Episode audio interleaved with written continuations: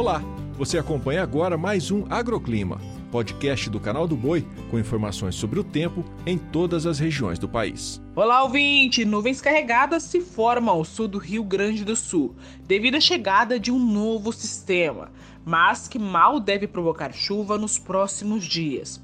A chuvarada deve atingir principalmente o Rio Grande do Sul e o sul de Santa Catarina, mas sem grandes acumulados. O que isso significa? Que mal deve chegar às áreas produtoras. Volumes mais expressivos até podem cair no sul gaúcho, mas de forma bem pontual. Também deve chover na faixa leste e na faixa norte do Nordeste, assim como nas áreas mais ao norte da região nortista. Isso em função das instabilidades tropicais, como é o caso das ondas de leste e a zona de convergência intertropical. Enquanto isso, nas demais áreas do país, nada de chuva por enquanto e a estiagem continua.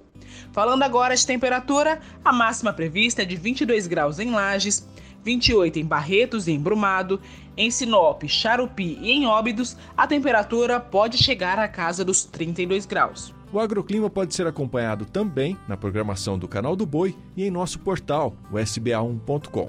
Até a próxima!